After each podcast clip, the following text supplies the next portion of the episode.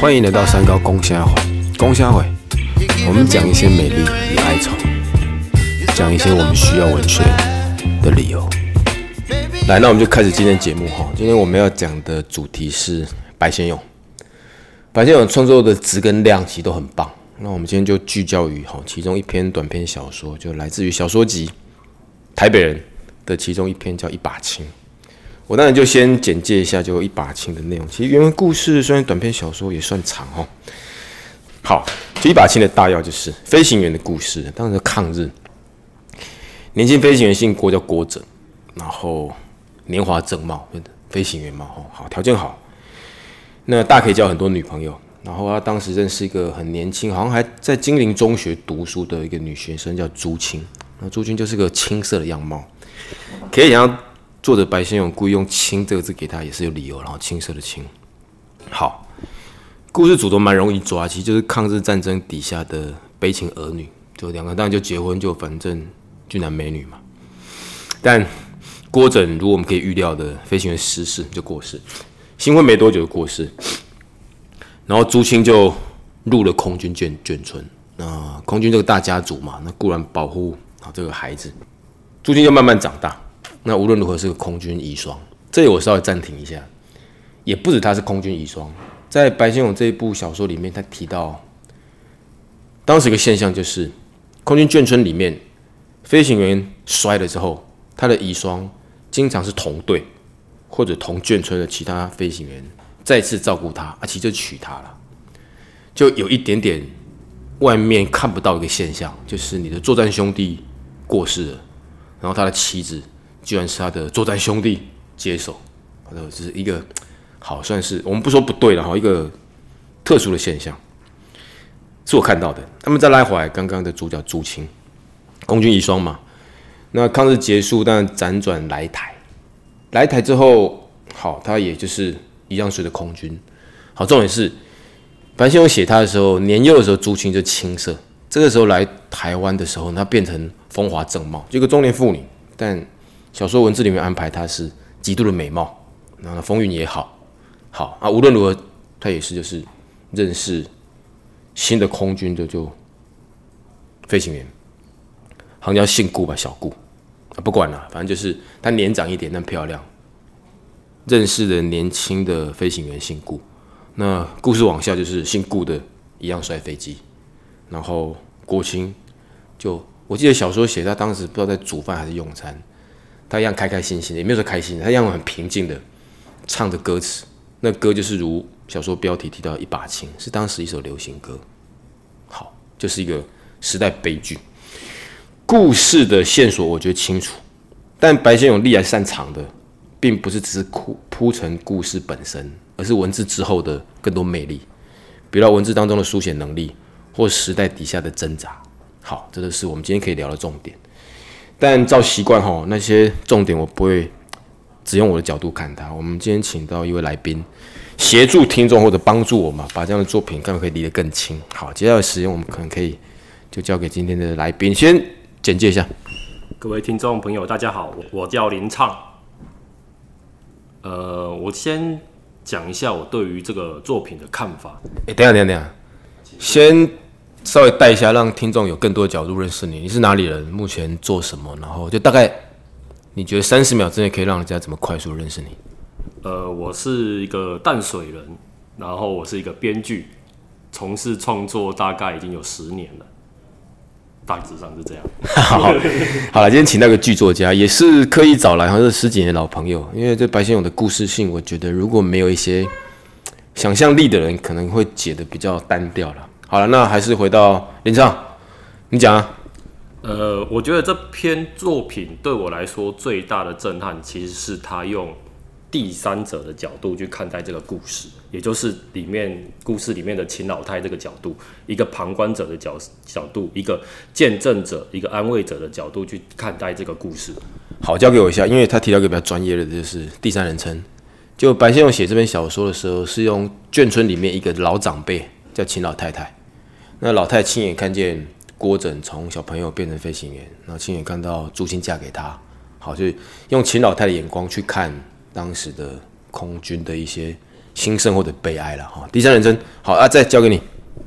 呃，我觉得说这个故事之所以会精彩，对我来说之所以会精彩，是因为说，如果我自己有有设想过自己要写这篇作品的话，如果我把视角调到朱青的视角再去书写这个故事的话，其实可能就不会这么的精彩和深刻，因为有时候侧写出来的情感反而会让人家觉得更加的真实。那个秦老太跟伟成的故事呢，在里面只是算一个插线，并不是一个主线。它的主线其实是朱青跟郭枕还有小顾的故事。对，然后这个这个这个小顾呢，就是对我来说就是一个忠狗，一零一个忠心的狗。对，忠应该是说现在的比较流行的话语叫做忠犬，忠犬忠犬是男友。对，那呃。郭整呢，他就是你看，你看，我最近在网络上看到一个词叫“舔狗”，对，就是，有点像，有点像。舔狗是比较弱，对不对？对。韩婷，我们先把话题岔开，怎么去定义忠狗跟舔狗？呃，忠忠狗跟舔狗的差别就是说，呃，我觉得舔狗呢，就是不管怎么样，女生一定是对的，对。那忠狗就是说，哦，他对于这段感情是非常用心、认真，但是他不，他有他自己的价值观和判断。了解，好，往下讲。呃，那我我觉得说，他跟朱那个郭枕的朱青跟郭枕的情感来说，他是一个非常呃，我们可以从秦老太的角度去看，郭枕其实是一个热血而且勇敢的青年。然后看到朱青的时候，他是清清秀脱俗，然后他对爱情的执着。然后郭枕跟朱青有一段非常浪漫的历程，哦，可以跟跟那个捍卫战士有点像，哦，浪漫、叛逆、炙热，而且到中段的时候，作者用很高明的，呃，战乱的时空背景，还有空军职业的不安定性去牵扯读者的情绪，然后用朱青对于郭枕的期盼，还有秦老太对于她丈夫韦成的那种。漂泊的那种习以为常，去写出一个纯洁而且动真情的女子朱朱青，还有对命运妥协的传统女子秦老太，他们对于生离死别的态度跟反应，我觉得是是非常值得去咀嚼的作品。好啊，我稍微做个总结。其实刚刚就林畅他是用比较专业的文学批评角度去聊他了，他聊到。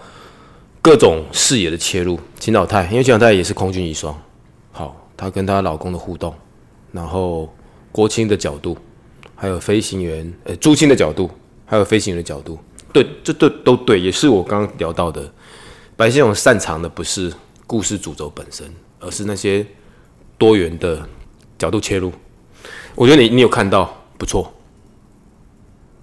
其作者或者听众不一定有看到，因为听众可能要去亲自解读这文本才可以体会。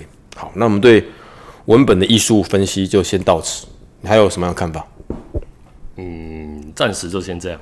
好，那换我来提问。好，其艺术分析，OK，我觉得你分析的很到位。但其实我觉得节目空中聊艺术分析会太没有着力点，因为听众不一定有资本可以看。我们聊一些听众比较可以聚焦的哈。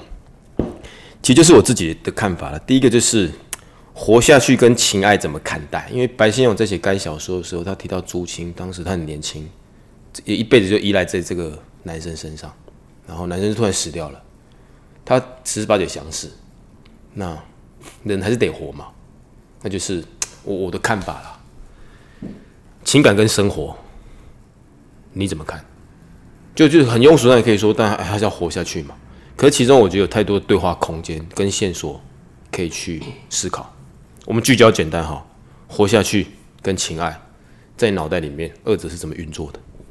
我觉得要看在什么样的时空背景因为呃，同时要看那个人对于爱情的认定。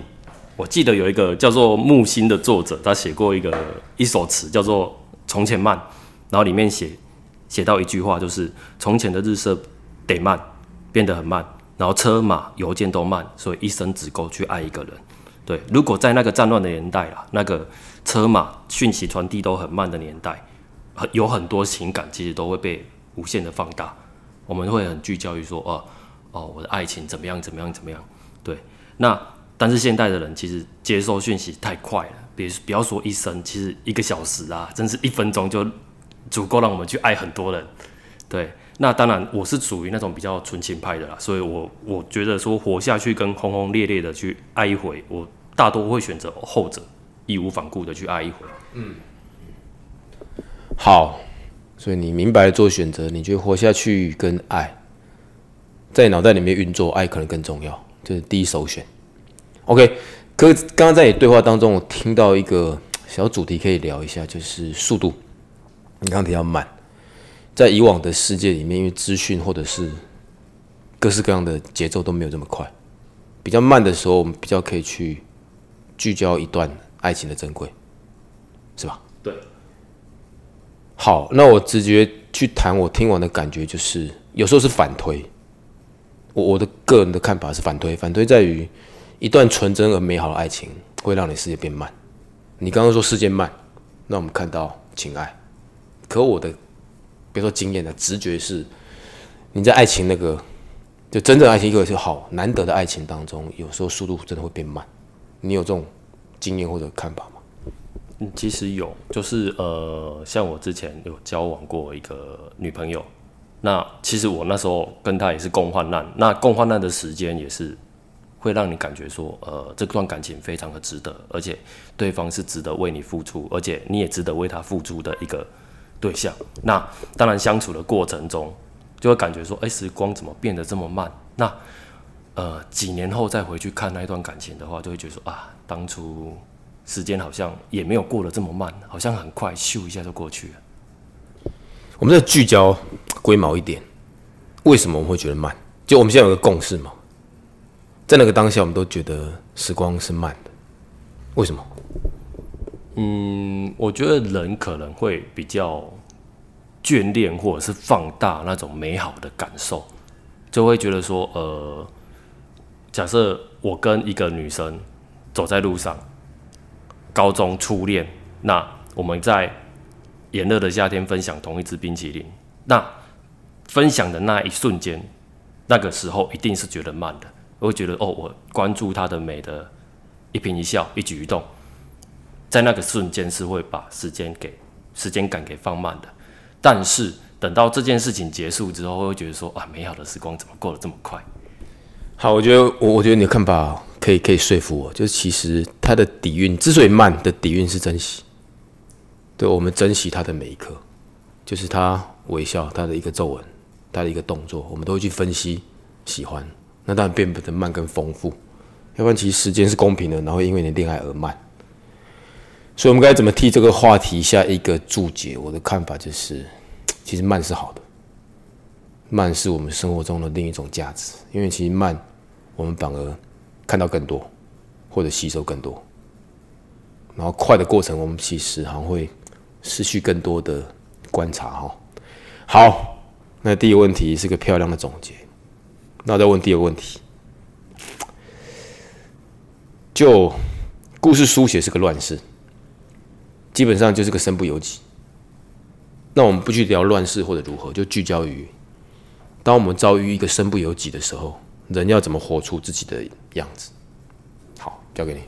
嗯，我觉得我的人生的态度其实跟跟金庸老先生是一样的，就是我认为人生要怎么活，大致上就是大闹一场，然后悄然离去。对，对我来说啦，大概就是尽我所能的去留下一个我活在这个世界上的痕迹，不管是在呃乱世也好，还是说现在这个太平盛世也好，对，例如说创作，哪怕是一个歌词或者是剧本，然后散文，哦，因为我觉得说身体会消逝，但是精神是会流传下去的。了解，所以我刚刚设定的环境叫身不由己，然后你破解的方式是身可以不由己，但意志可以由己。我操，你还挺屌的。行，好，所以身不由己，人还是有一个精神样貌可以塑造。那我再往下问，还是聚焦于这篇文章给我的一个焦点：一根随着风四处飞的草比较好，还是一只死在悬崖的老鹰好？懂我的梗吗？懂懂懂。OK，就好比主角了，郭枕飞行员死于空难，好帅气的就消失了。那竹青，你说苟延残喘，你说讨生活都好，在乱世底下他还是得活。这两种价值，两种角色，你怎么看待？嗯 如果我能够去选择的话啦，我个人一定会去选择死掉的老鹰。为什么？因为老鹰能够主动的去正翅，去选择它的方向。例如说，哦，我假设我是国诊好了，今天有一个非常危难的任务，只有我可以去达成，或者是说只有我可以去执行，那我一定会去。对，相比一根随风转动的草，只能被动的去随着风的方向去转动。当然了，我要注意哦，呃，重点是要有选择，我就会选择飞行的老鹰，而死掉的老鹰。对，但是人有很多时候是没得选择的，因为有爱情啊、友情跟亲情的各种羁绊。好，所以随风而飞的草跟死掉的老鹰，你决定选老鹰。对，我刚在你对话过程听到一个，就是你分析的过程，你听到有一个危难，国家需要你，你同伴需要你去执行，然后你愿意毫不考虑死在那个环境。啊，我认真想一番那样的情境跟对话，哎，想想对呢，因为那时候你充满各种热情，执行任务的热情，然后你的另一半也爱你，你是在一个很正向、丰富的能量底下突然结束，那何尝不是好事？相反，朱青他得在一些灰暗的情绪当中做挣扎。对，然后所以如果可以选的话，还是割了个干净好。好，聊最后一个我想让你回答的问题就是，拉回来作者白先勇，其实像这样的时代故事，也大概只有他的经验写得出来。我大概讲一下白先勇了。老爸白崇禧，反正就国民党的大将。好，那他们家的故事基本上是国民党的故事，就抗日吧，剿匪吧，啊，国民党怎么撤退，他们就怎么撤退。重庆、上海啊，无论如何，辗转就落脚在台湾。那白先勇就开始他的创作历程。好，那难怪他有能力去写出这时代悲剧，他也看到更多的残缺或者是不圆满了。好，那不管那是时代给他的养分，我就是运气。我们这一代孩子没有这个运气，我们看的东西就是太平盛世嘛。好，那是第一个运气。以作者而言，他有第二个运气好在于情感上的选择的多元，因为白先勇是同性恋嘛。那他尤其在那个时代底下，不像今日 算是进步一点，他当时可能相对性的封闭，他的内心的挣扎跟苦闷会更多。那投入创作人，大家知道，所有苦闷都是写作的最好养分。所以这作家，上天给他吃这一行饭，他有太多养分。好，那这两种养分加在一起，我比较想提问的是，你不知道有没有这种看法？你觉得这样的故事，或整部短篇小说集《台北人》里面，其实都是离散跟悲哀。他是在写，他写该作品是有心去铺陈那个时代，还是有心在抒发自己？我我个人看法，因为那些不圆满，很可能跟他的情感取向跟坎坷是有关系的。但丢给你，你怎么看？嗯，我觉得这个问题其实蛮难讲，因为我自己也是一个创作者，对啊然后有时候作品确实会有一些作者的带入喜好跟投射，但是有时候也会跟作者其实毫无关系。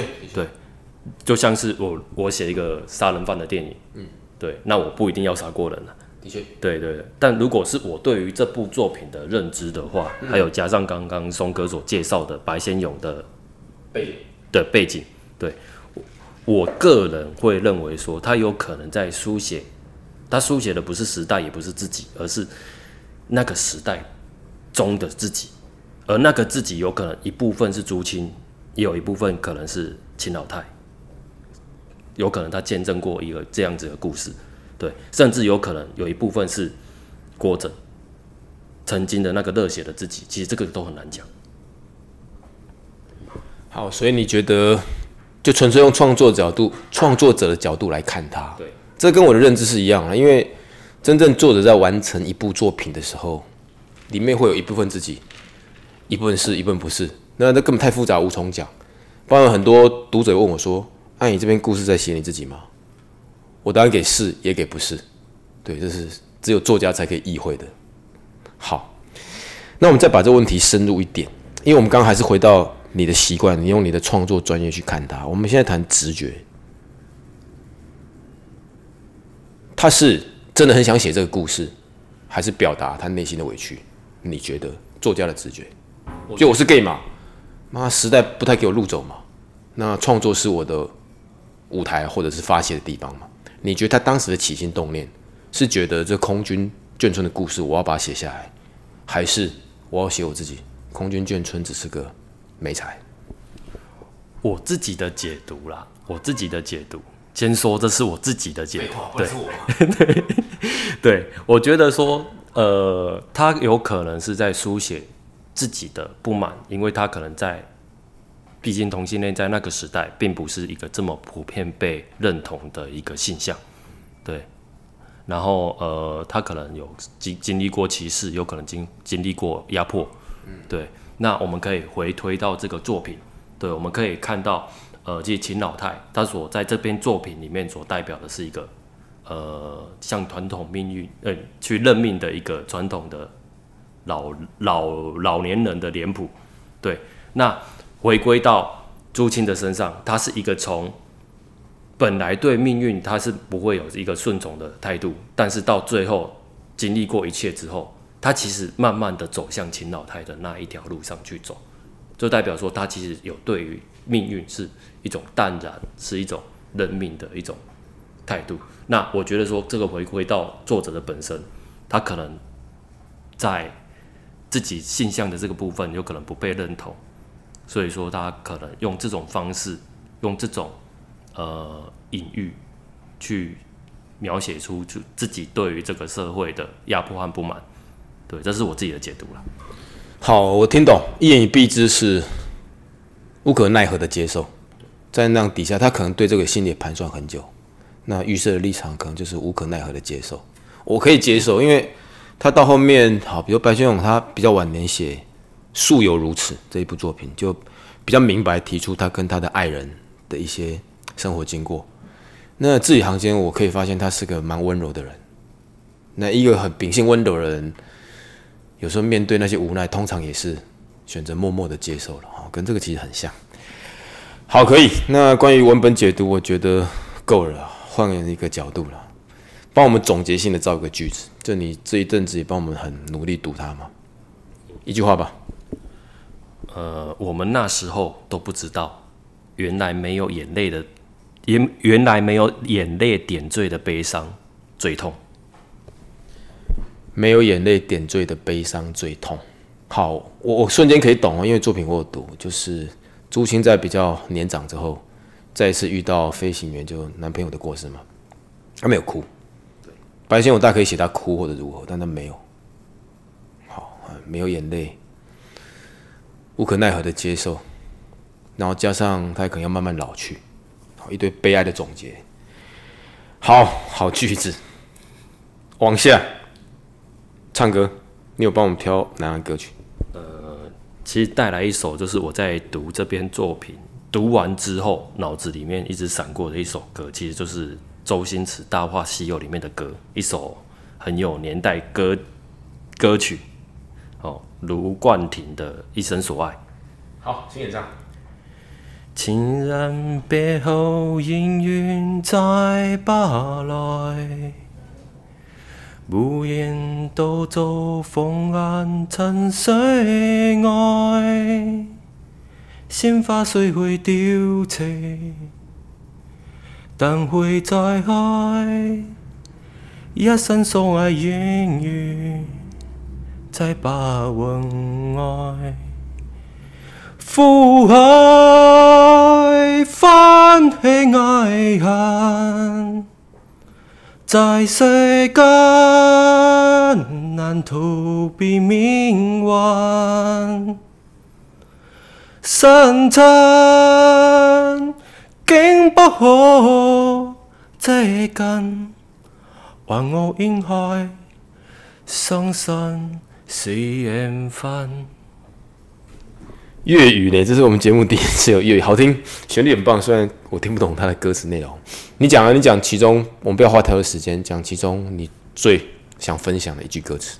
就是情人别后永远再不来，无言独坐放眼城市外，鲜花虽会凋谢，但会再开，一生所爱隐约在白云外。好，确实哈，整体的文字氛围跟这种时代底下的无奈，某种程度的接近。但我听完你的歌，就再一次的沉淀我的想法。那也，我突然就觉得，也不是乱世或那段时间才有吧。任何人只要你用真情去投入这世间的人，这样的无奈跟悲哀，其实你随时可以体会到，就一直有嘛。好，只是我们是不是在很快的步伐当中，可以很缓慢的经历或者看到？那往下挑吃的东西，诸多主角里面，你先说你要跟谁吃啊？我先跟朱青吃好了，因为刚好我有在那个南京住过半年，所以说对南京南京吃的东西我还比较熟。对我希望可以跟朱青在玄武湖摇晃的小船上吃一碗桂花糖芋苗。停停停停！他现在讲他在中国大陆的生长经验，完全无法产生共鸣。他说他在南京生活过，然后在该地是一座湖，对不对？对。然后玄武湖，然后你说什么食物？呃，桂花糖芋苗。再讲一次，桂花糖芋苗。那个就是从大芋头上面掰下来的小芋头片、小芋头块，然后那个芋子把它蒸熟、剥皮之后，然后再用那个桂花的糖浆去慢慢的熬制，对，就是一个甜品。好，隐约可以想象，那你为什么挑这个时空？因为为什么挑那座湖？跟为什么挑这样的食物？因为我自己本身有去过玄武湖去。去坐过船，船其实那边的浪还挺挺摇晃的。其实对，其实跟嗯跟我们人生一样啦，就是会摇摇晃晃啊，起起伏伏啊。对，那为什么我会挑这个点品？是因为我觉得说看完这个作品，我觉得他的人生其实是充满苦楚的。对，所以我希望说能够借由这个甜品去综合一下他人生的苦味。好，你觉得苦，食物带给了你甜，就这个食物，还有别的吗？哦我还想跟秦老太，哎，秦老太一样哦，因为他是他们是从南京慢慢的到台湾来嘛，所以我我在南京最常常吃到的两种东西就是鸭子跟桂花。对，虽然说桂花我想跟朱青吃，所以说我这次我希望可以带着秦老太回到南京哦，去夫子庙前面去啃盐水鸭，让他好好回忆一下南京的味道。对，有一句话不是这样讲，说是日啖鸭子三百只。不辞常作金陵人，对，这谁讲的？呃，原句应该是日日啖荔枝三百颗，不不辞常作岭南人，是苏轼，是苏轼，是苏轼。嗯，所以把它改写就对了。对对对，这是今南京那边比较有名的一句话，因为他们很喜欢吃鸭子，盐水鸭鸡蛮有名的。盐水鸭有什么艺术啊？跟我们这里盐水鸡一样吗？其实吃起来不太一样，因为鸭肉嘛，就有时你要看它的品牌，有些。肉会比较柴，然后有些是比较嫩，对，当然这是废话了。但味道其实是呃会重一点，稍微比台湾的盐水鸡还要再重一点。好，我们再聊一个话题，因为你有一个我没有的经验，在中国大陆住过，那是不是旅游？你刚刚提到让他回忆南京的味道，南京什么味道？嗯，南京什么味道？我觉得南南京，嗯，有一种。桂花香，有一种桂花香，然后冬天很冷，有一种潮湿，但是呃闷闷的那种感觉，对，这是南京带给我最大的印象了。哎，问一个很白痴的问题：南京会下雪吗？南京哦，不会，不太会。好，起码我住的那几那那段时间是没有雪的。再想看什么可以问呢？很像没了呢哈，关于白先勇。好了，再聊最后一个，我觉得比较就是庸俗的话题，同性恋的话题。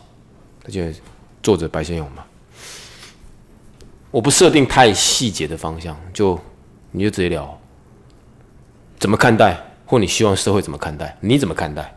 或你觉得社会应该怎么看待？或你的切入点会是什么？如果你要聊同性恋这个主题，其实我觉得同性恋。在台湾，其实合法与否这件事情是有是有投票过的。对，当时其实我爸妈的态度，就是我当时在跟家里人在讨论这个话题的时候，他们都是一个态度，就是啊，这样子台湾就会灭绝啦，哦，这样子我们子子孙孙之后怎么办啊？对他们其实很恐慌，就说啊，你这样子是非人类、反人类。对，但是其实我跟他讲说，不会啊，其实我不会因为说哦，我支持同性恋，我就会变成同性恋。我觉得这个是我们这个时代应该要去有更多的包容心，去包容不一样的族群，或者是说不一样的性向、不一样的喜好、宗教信仰、政治倾向。其实我觉得说，应该要用一个接纳的态度去看待这件事情。而当然了，如果是我自己发生在我自己身上的话，我会尊重我自己子子女的选择。对，如果他有一天他告诉我说啊，爸，我是 gay。或者说哦，呃，爸，我我是一个，我是一个 T，我可能会震撼，但是我最后会接受，对我会祝福他，对我觉得说这是我自己做人，或者是说我认为说现在这个社会应该要有的一个包容度。我认同你的看法，但如你刚聊到，不是每个人认同嘛？那我们再把问题就拉回来另一个焦点，为什么我要认同？假设今天我是持反对嘛，那我当然会指引说为什么你要如何跟我表达？我不讲说服，你要如何去呈现你文字？呃，我也我也不想去说服任何一个人，但是我尊重他有表达的权利。他我可以表达说我支持，当然他也可以表达他不支持啊。那我刚就我刚刚我所说的，我们应该有更多的包容度，所以我包容他的不支持，对我也不会试着去说服他。所以你是要言教不如身教，因为你的底蕴是包容，那你用包容的行动去启发，也许他有包容的可能。是，好，谈谈我的看法。我觉得这个主题没什么好聊的，因为这个主题到底的就是人道主义，以人为本。同性也是人，小儿麻痹也是人，智障也是人，对，好，台大毕业也是人。如果回到人本主义、人文思想，只要是人都应该受到尊重，根本就没有同性恋这话题需要产生吧？需要投票吧？所以我觉得，如果台湾社会对这种的样态可以接受，那是一种人文的指标，那是另一种精神上的进步吧？应该是哈。好，所以白先勇等于在若干年前帮我们启动了这种精神进步的可能，感谢他。好，今天节目可以结束，跟听众朋友说再会。呃，再会。哎，等下你说你剧作家，你要不要稍微行销一下你的剧作品？呃，我去年呃有入围优良剧本奖，呃，我的作品叫做《云上太阳》。那之后如果有这个荣幸可以上映的话，请大家多多支持，然后也请大家多多支持三高公虾会，谢谢。所以哦，再见。